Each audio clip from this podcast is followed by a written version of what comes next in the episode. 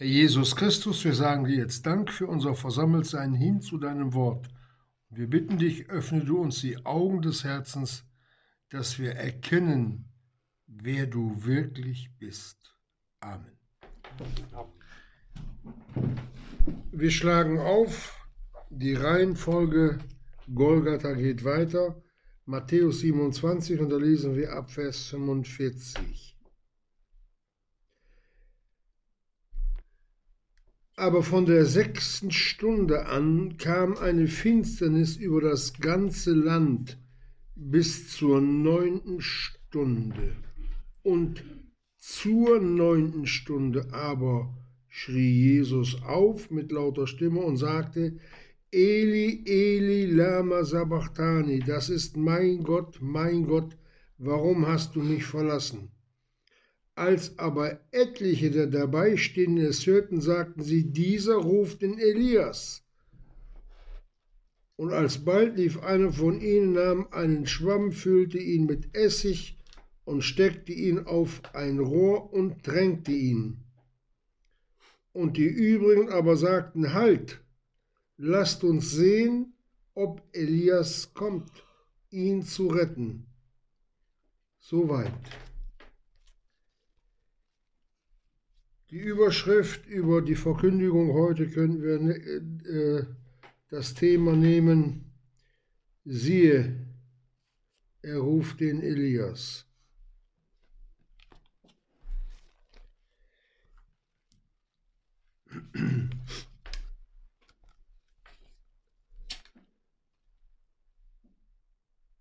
Bevor wir heute in das Thema rein kommen, müssen wir noch ein wenig den Elias betrachten.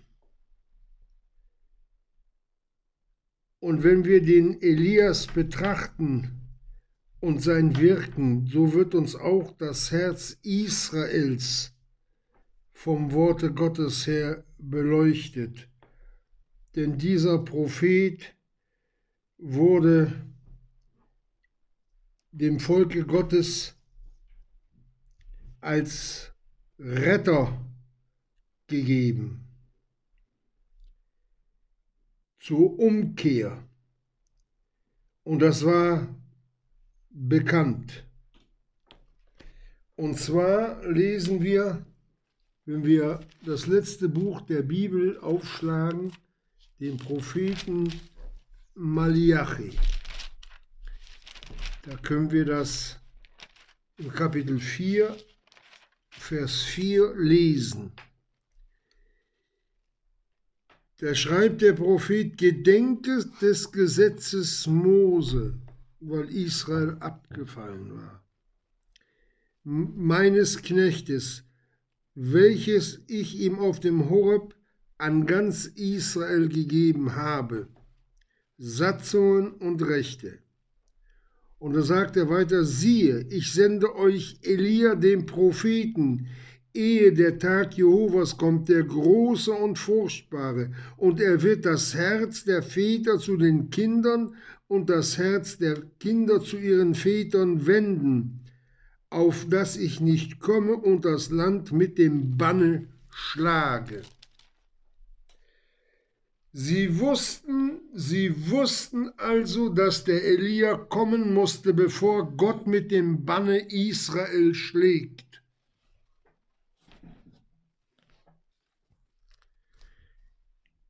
Darauf hatte man ja gewartet, dass der Elia kommt. Nur Israel war so blind, dass sie das nicht erkannt haben dass er letztendlich doch da war. Und auch das können wir in der Bibel lesen. Aber vorher wollen wir noch mal über die Arbeit des Propheten. Er wird das Herz der Väter zu den Kindern, das heißt zu den Unmündigen im Glauben umwenden. Also er wollte, dass Israel glauben sollte.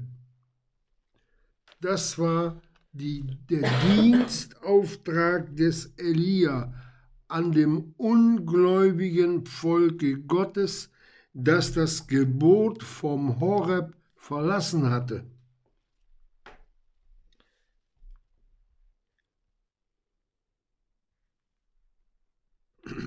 Aber er sollte auch das Herz der Kinder Israel zu den Vätern, zu den Glaubensvätern umwenden, hinweisend auf Abraham, auf Isaak, auf Jakob, auf David und vielen anderen mehr. Glaubensväter, Vorbilder, die Gott ihnen gegeben hatte im Worte Gottes. Und Israel kannte diesen Vers und wusste,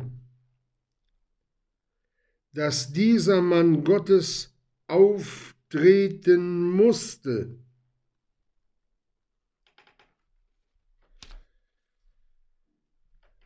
Jetzt kann man sagen, ja, aber er war ja nicht da. Jedenfalls nicht so, wie sich das Israel vorgestellt hatte. Und dazu lesen wir im Lukasevangelium Kapitel 1, Vers 17, wo über den Johannes dem Täufer geredet wird. Da heißt es, und er wird vor ihm hergehen, vor dem Herrn Jesus, als Wegbereiter, in dem Geist und in der Kraft des Elias, um die um der Väter Herzen zu bekehren zu den Kindern und Ungehorsam zur Einsicht von Gerechtigkeiten, von Gerechten, um dem Herrn ein zugerüstetes Volk zu bereiten. Das war die Prophetie auf den Johannes, der den Elias in der Kraft und in dem Geist darstellen sollte. Der Johannes der Täufer hatte die Macht, so wie der Elia es hatte, Feuer vom Himmel fallen zu lassen. Aber er hat es nicht getan, weil er der Wegbereiter Jesu war und auf die Gnade hinwirken sollte. Israel kannte dieses Wort und wusste, dass dieser Mann kommen sollte. So,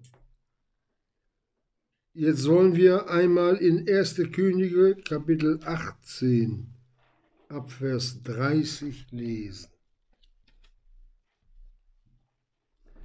Wir müssen uns ja sicher sein, was Gott damit meint, wenn er solche Dinge uns mitteilen lässt.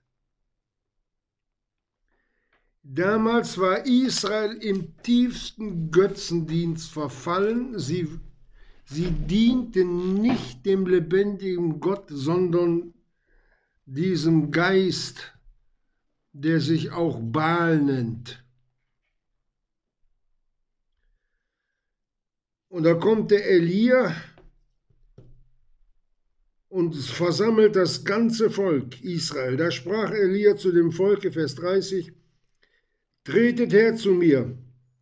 Und das ganze Volk trat zu ihm hin, und er stellte den niedergerissenen Altar Jehovas wieder her. Das war die Begegnungsstätte Gottes mit den Menschen, der Altar. Und Elia nahm zwölf Steine nach der Zahl der Stämme der Söhne Jakobs, zu welchem das Wort Jehovas geschehen war, indem er sprach, Israel soll dein Name sein. Und er baute von den Steinen einen Altar im Namen Jehovas und machte rings um den Altar einen Graben im Umfange von zwei Maß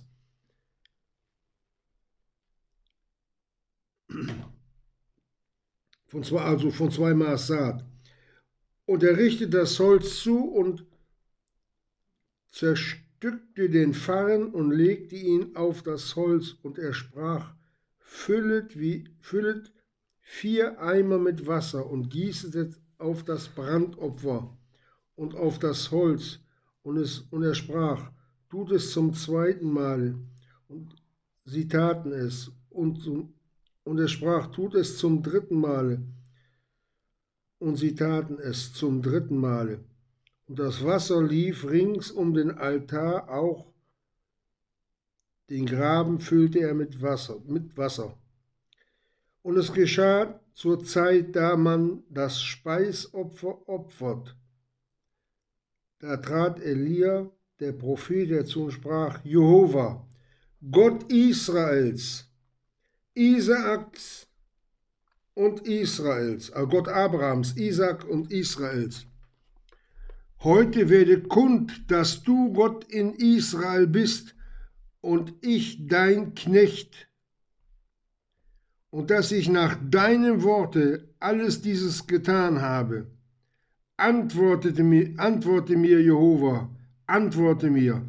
Auch dieses Volk wisse, dass du, Jehova, Gott bist und dass du ihr Herz zurückgewendet hast. Da fiel Feuer Jehovas herab und verzehrte das Brandopfer und das Holz und die Steine und die Erde und das Wasser, das im Graben war, leckte es auf. Und als das ganze Volk es sah, da fielen sie auf ihr Angesicht und sprachen, Jehova, er ist Gott. Jehova, er ist Gott. Da hatte er durch dieses Zeichen das Herz der Kinder Israel zurückgeführt. Der Elia. Und wenn wir dann das Opfer von dem Opfer lesen, das er mit Wasser begossen hatte, Geschwister, das ist das Brandopfer, das ist der Herr Jesus am Kreuz. Und das Begießen mit Wasser, das waren die Worte Gottes, die die Juden auch selbst dem Herrn Jesus vorgeworfen haben. Er ist Gottes Sohn, so steige er herab vom Kreuze. Das Wasser ist auch ein Bild für das Wort Gottes. Wir sehen, was eine wunderbare Arbeit der Elia, der Elias getan hatte. Und Israel sollte erkennen, wer das wahrhaftige Brandopfer ist, denn dafür hatte Gott den Johannes den Täufer losgesandt, um zu taufen zur Bußtaufe. Sie sollten ihre Sünden, während sie getauft wurden, bekennen, damit die Augen des Herzens sichtbar klarer erkennen konnten, wer dieser Jesus von Nazareth ist. Aber weil die Obersten vor allen Dingen diese Bußtaufe nicht annahmen, blieb der Ratschluss, so sagt es uns der Lukas, für sie, ja, als nicht da, als nicht vorhanden. Gottes Ratschluss wurde von ihnen in den Wind geschlagen.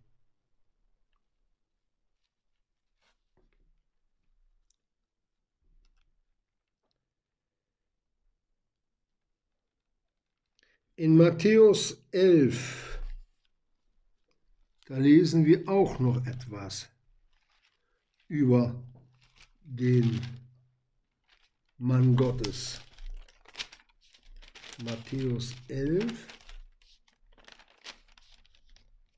Habe ich das verschlagen? Dass uns das bewusst wird, dass es für Gott keine Mühe war, also ihnen viel Wort Gottes mitzuteilen. Da redete Herr Jesus Matthäus 11, Vers 11, Und ich kann mal ein bisschen vorher lesen. Ab Vers 9, da fragt der Herr Jesus dort in Israel, aber was seid ihr hinausgegangen zu sehen? Einen Propheten? Also Johannes den Täufer, ja, sage ich euch. Und mehr als einen Propheten. Denn dieser ist es, von dem geschrieben steht, siehe, ich sende meinen Boten vor deinem Angesicht her, der deinen Weg vor dir bereiten wird. Wahrlich, ich sage euch, unter den Weibern geboren ist kein größerer aufgestanden als Johannes der Täufer. Der kleinste aber im Reiche der Himmel ist größer als er. Aber von den Tagen Johannes des Täufers an bis jetzt wird dem Reiche der Himmel Gewalt angetan und Gewalttuende reißen es an sich, denn alle Propheten und das Gesetz haben geweissagt, bis auf Johannes. Und wenn ihr es annehmen wollt, sagt er, er ist der Elias, der kommen soll. Wir stellen fest, der Johannes der Täufer war im Geiste des Elias da und das hat der Herr Jesus ihnen bezeugt. Israel hat keine Ausrede, dass sie in irgendeiner Form sagen können, wir haben es nicht gewusst.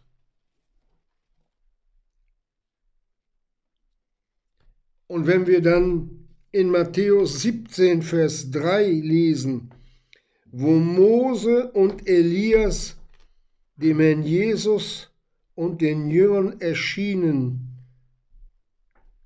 ist auf dem Berge der Verklärung, um den Ausgang Jesu in Jerusalem zu besprechen. Elias war da. Das Wort aus Malachi war erfüllt.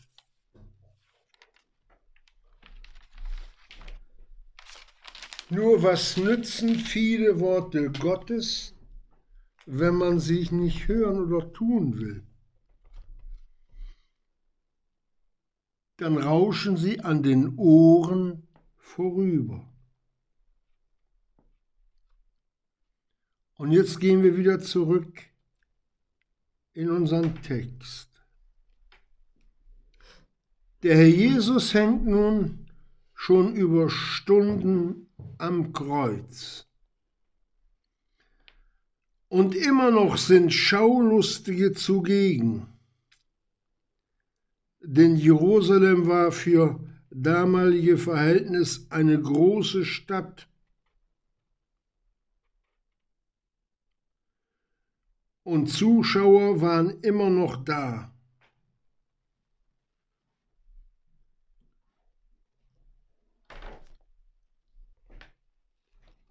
Es war immer noch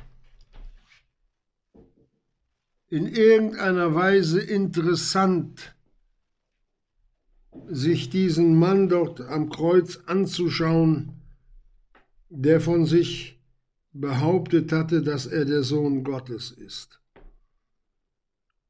und zerschlagen und gemartert vor dem Tod stand, so wie sie meinten. Was sich aber dort wirklich abgespielt hat, Geschwister, das ist mit keinen Worten zu beschreiben. Gott gibt uns da selbst darüber Auskunft. Und zwar im 5. Mose 4, Vers 11, wo es heißt, und der Berg Horeb fügen wir ein, brannte im Feuer bis in das Herz des Himmels. Das Herz des Himmels, das ist der himmlische Vater. Und der Horob ist ein Bild auf den Sohn Gottes im Brande.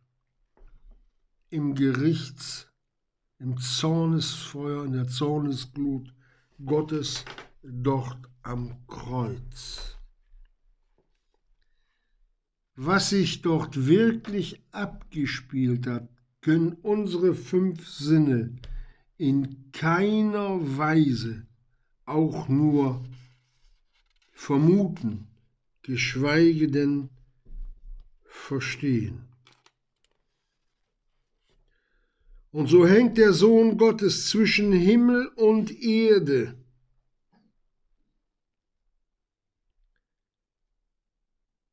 Die Lichtengel,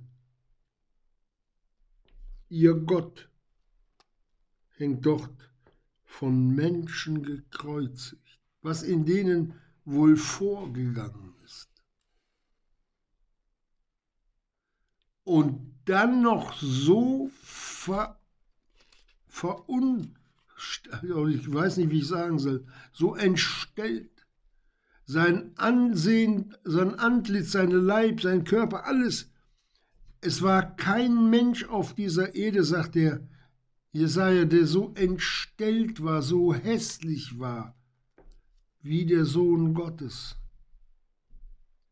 wegen unserer Sünde, die auf ihm lag. Das war das Bild des Grauens. Das war unser Bild. Und so haben ihn die Engel gesehen, aber die Maria und die Getreuen, die dort unter dem Kreuze standen, die haben es nicht erkannt. Sie werden es auch später dann richtig verstehen, wenn Sie ihn sehen werden, so wie wir ihn auch sehen werden. Wir sehen aber auch die Schadenfreude der geistlichen Obrigkeit und den Triumph der finsteren Mächte.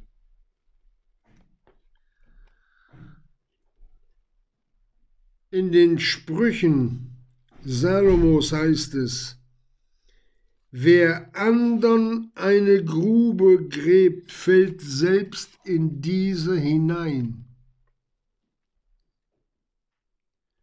Das, was sich der Satan hier ausgedacht hat, den Sohn Gottes zu erledigen, ich sag's mal so in der Gangstersprache,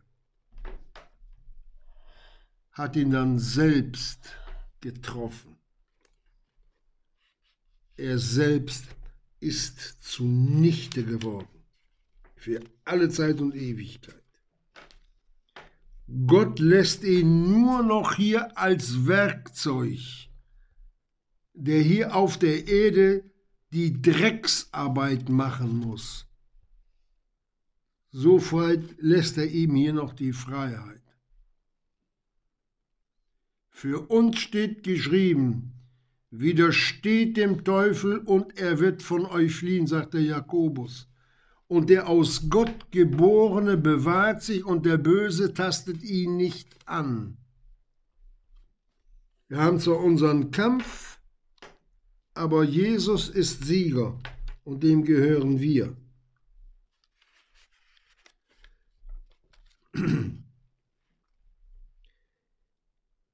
Wir wollen aber auf den Herrn Jesus schauen.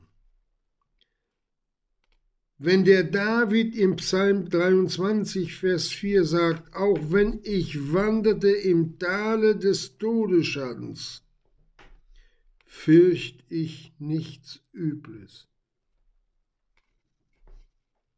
Geschwister, meint er dem Herrn Jesus?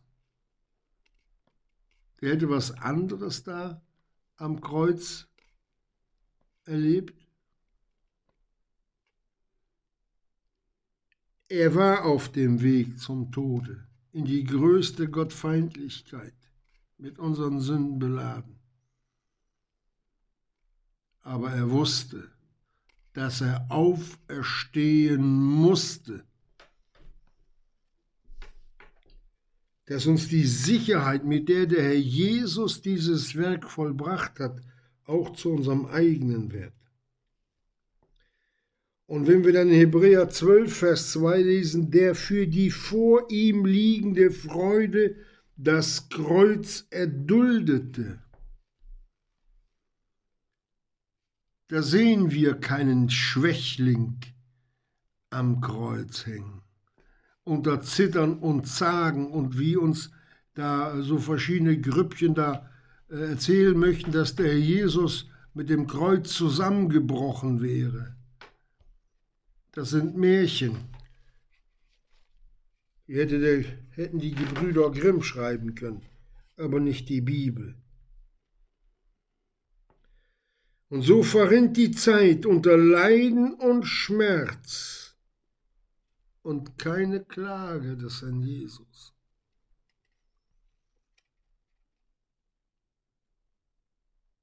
Das stumm war, dieses Lamm Gottes, das zur Schlachtbank geführt wird. Stille. Auch in der größten Pein und im Zorngericht Gottes war der Herr Jesus Herr über sich selbst. Und wenn wir das genau wissen wollen, das lesen wir dann in Johannes 19, 28. Da heißt es danach, da Jesus wusste, dass alles schon vollbracht war.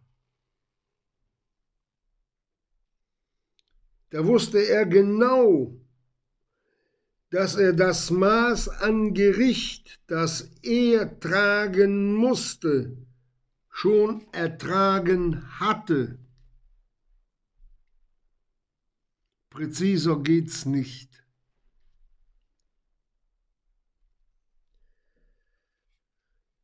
Wir sehen alles in der Hand Gottes. Alles. Golgatha. Es gibt kein, keine größere Präzision als dieses Werk.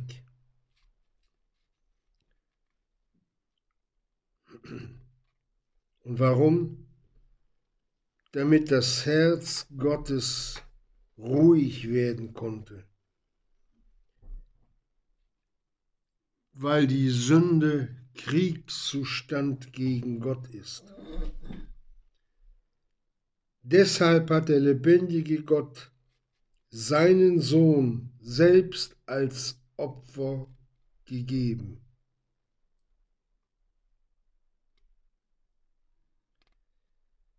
Das sind die Worte, die der Johannes im Kapitel 2 dort hinweisend auf Jesus ausgerufen hat. Siehe, das Lamm Gottes, das der Welt Sünde hinwegnimmt, mit in den Tod.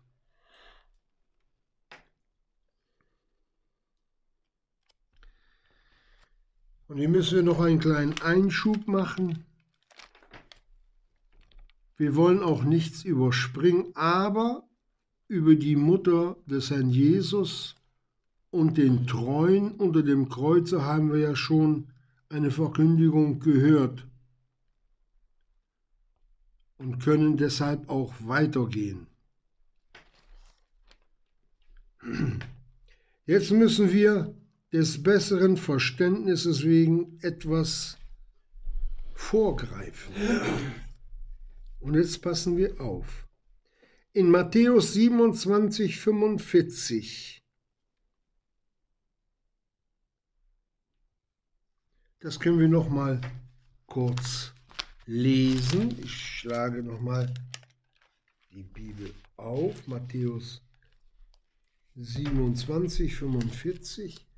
Aber von der sechsten Stunde an kam eine Finsternis über das ganze Land bis zur neunten Stunde. Wir können dazu auch noch mal Josua 10, Vers 12 zu Hause nachlesen, dass wir auch hier wissen, dass über die Zeit allein einer bestimmt und das ist Gott. Aber von der sechsten Stunde an kam eine Finsternis über das ganze Land. Wir können auch sagen Erde. Wie lange war die Finsternis da? Bis zur neunten Stunde. Danach wurde es wieder hell. Vielleicht haben wir es noch nie so gelesen. Um ab 15 Uhr wurde es wieder hell. Und dann heißt es im Vers 46, um die neunte Stunde, kurz vor drei, da schrie Jesus auf. Wir hören gleich seine Worte. Und so lesen wir es auch in Markus 14, 33 und 34. Zwischen dem Ruf Jesu, über den wir gleich noch reden werden, Bis um 15 Uhr war es nur eine ganz kurze Zeitspanne.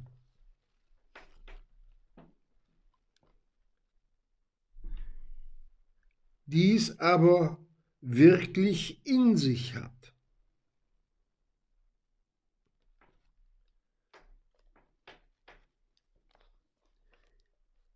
Dieses, was der Herr Jesus dort ausgerufen hat. Wir lesen um die neunte Stunde, aber schrie Jesus auf mit lauter Stimme in ganzer Kraft.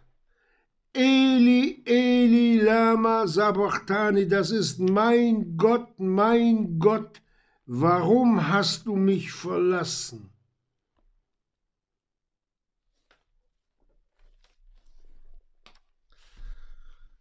Und hier wollen wir auch noch ein wenig hineinschauen.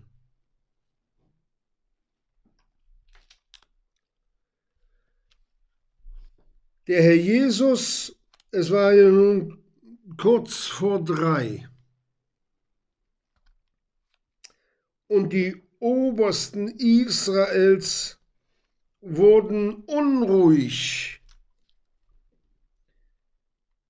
denn der Sabbat brach um 18 Uhr an. Eigentlich schon um 17 Uhr, denn diese eine Stunde von 17 bis 18 Uhr nennt man zwischen den zwei Abenden. Und am Sabbat durfte man kein Werk tun, jedenfalls nicht so eins, wie es dort auf Golgatha geschehen ist. Und zweitens wurde ein am Holz gehängter zum Bann für das ganze Land, wenn ein Gehängter, ein Gekreuzigter in den neuen Tag, der ja mit der Nacht begann ab 18 Uhr, wenn er dort an einem Baum oder an einem Holze hing. Nachzulesen 5. Mose 21, 22 und 23. Also 5. Mose Kapitel 21, Verse 22 und 23. So gehen nun die Juden zu dem Pilatus, weil sie befürchten, wenn die drei da am Holze hängen und es wird dunkel, es wird Nacht, der Sabbat bricht an, dass das Land unter Bann kommt. Und da gab es nun ein, ein gutes Mittel, wie man die Sache abkürzen konnte, wenn man den Gehängten mit Keulen oder mit Kriegsgerät die Beine zerschlug, man zerschmetterte die Knochen und dann wurden die vom Kreuz runtergenommen und dann lagen die auf dem Boden, um zu sterben.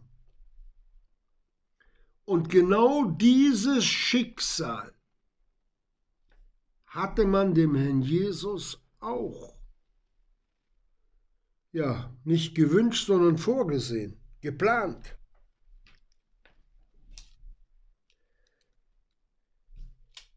Und der Pilatus, nachdem er das nun von den Juden da gehört hatte, er sagt ja, damit die Leiber nicht am Sabbat am Kreuze hingen. Er sagt, ja, zerschlagt die Beine und nehmt sie runter zum Sterben.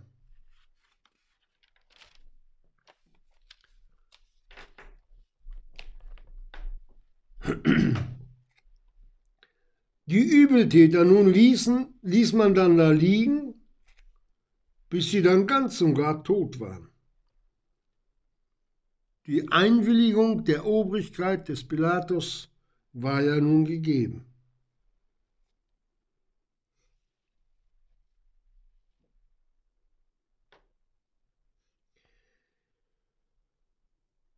Da wird dem ersten Übeltäter mit nun irgendwelchen Geräten seines Knüppel oder Hämmer oder Schwerter die Knochen zerschlagen.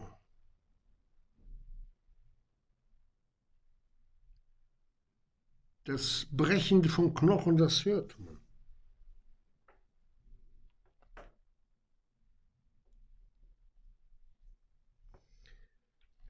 Und dann ruft der Herr Jesus mit lauter Stimme, Eli, Eli, lama sabachthani, was verdolmetscht ist, mein Gott, mein Gott, warum hast du mich verlassen?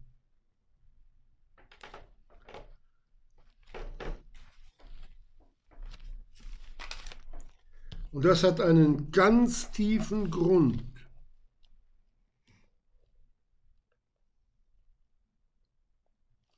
Und dann lesen wir im Vers 41, 47. Als aber etliche der Dabeistehenden es hörten, das waren Juden, die das Gesetz kannten und die auch die Prophetie auf den Elias wussten. Sie hören dieses, diesen lauten Schrei Eli, Eli, lama sabachthani. Was die da gehört haben, das weiß ich nicht. Aber sie sagen, dieser ruft den Elias.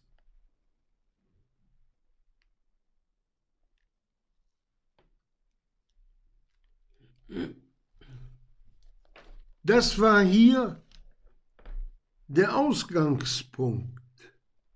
Dieser Ruf den Elias und alsbald lief, und dann kam das Wort, mich dürstet vom Herrn Jesus. Und alsbald lief einer von ihnen, nahm einen Schwamm, füllte ihn mit Essig und steckte ihn auf ein Rohr und tränkte ihn.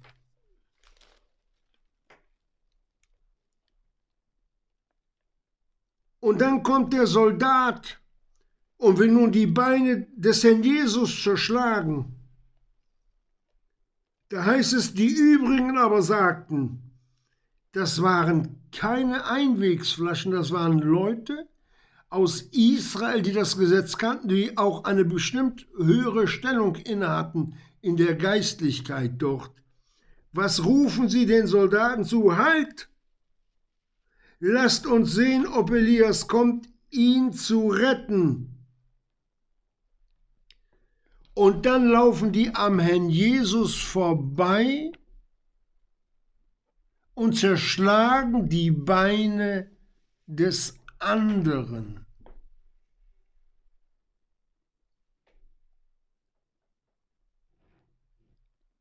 Das war genau nach dem Willen Gottes. Das war der Plan Gottes, der sich bis in alle Einzelheiten hier abspielt.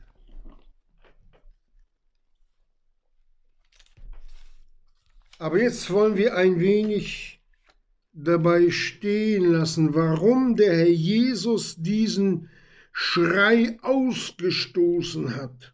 Mein Gott, mein Gott, warum hast du mich verlassen?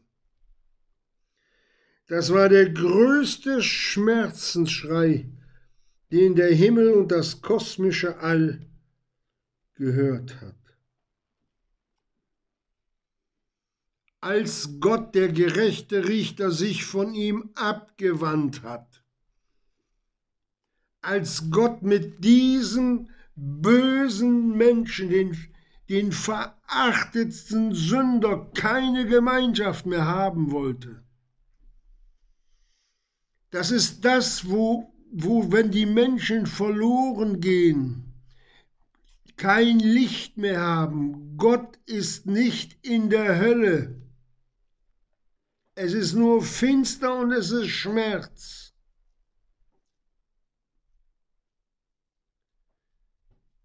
Das war der Schmerzensruf Jesu. Und wenn wir den Psalm 22 aufschlagen, der beginnt, mein Gott, das ist ein Psalm von David, mein Gott, warum hast du mich verlassen? David wusste es nicht. Er fragt, wir wissen es. Wir können dem Herrn Jesus sagen, wegen unserer Sünde hat Gott dich verlassen, Herr Jesus. Hingst du dort gemacht hat am Kreuz an unserer Stelle, hat dich das Gericht eines gerechten Gottes getroffen.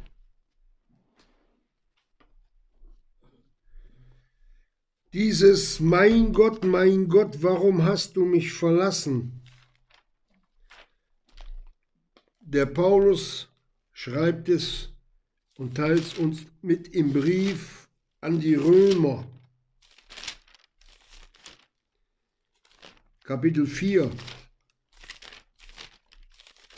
Römer 4 ab Vers 25. Da lesen wir,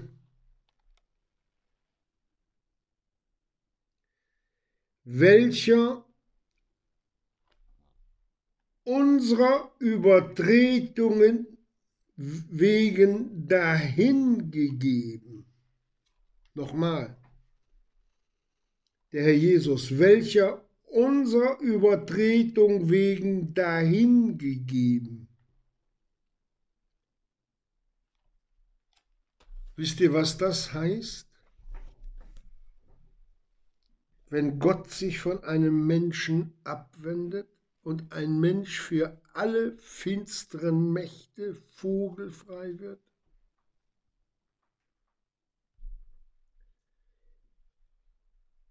Wir wissen nicht, ich kann es nicht von mir sagen, dass ich auch nur einen Hauch davon verstehe, was sich dort abgespielt hat,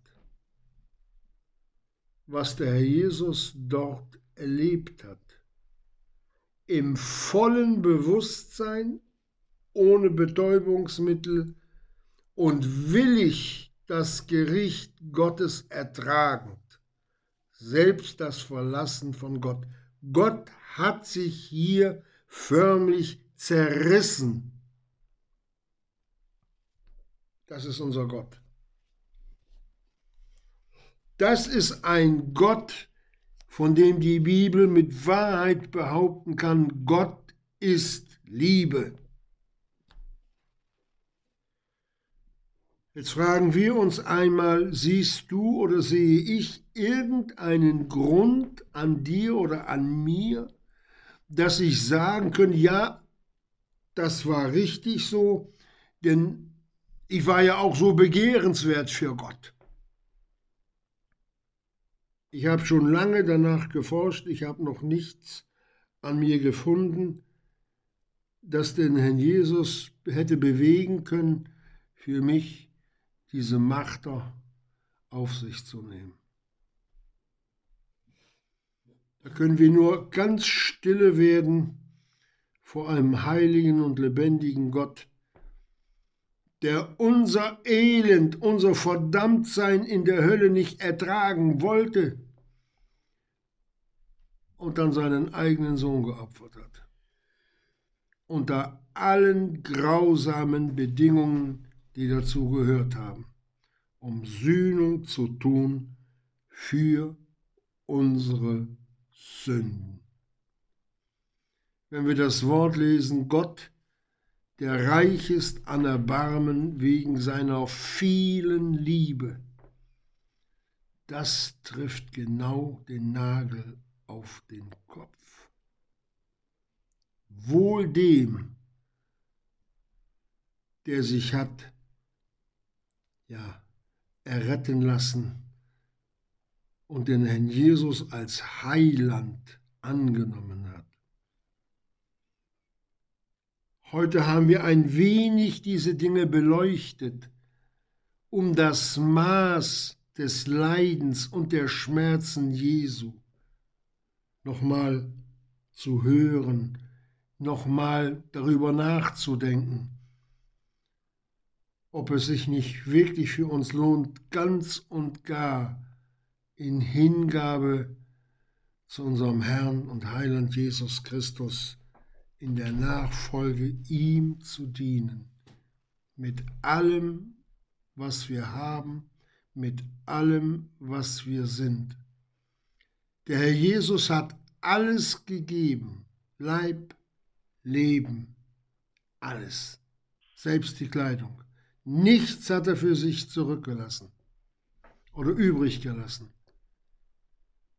Dass uns das heute einmal so vor die Augen gestellt wird, was es unserem Herrn, was es auch unserem Gott und Vater gekostet hat, das Werk auf Golgatha zu vollbringen durch den Sohn Gottes, der nur ein ganzes Jahr hatte zu allen Wegen, die der Vater Gott mit ihm gegangen ist. Amen.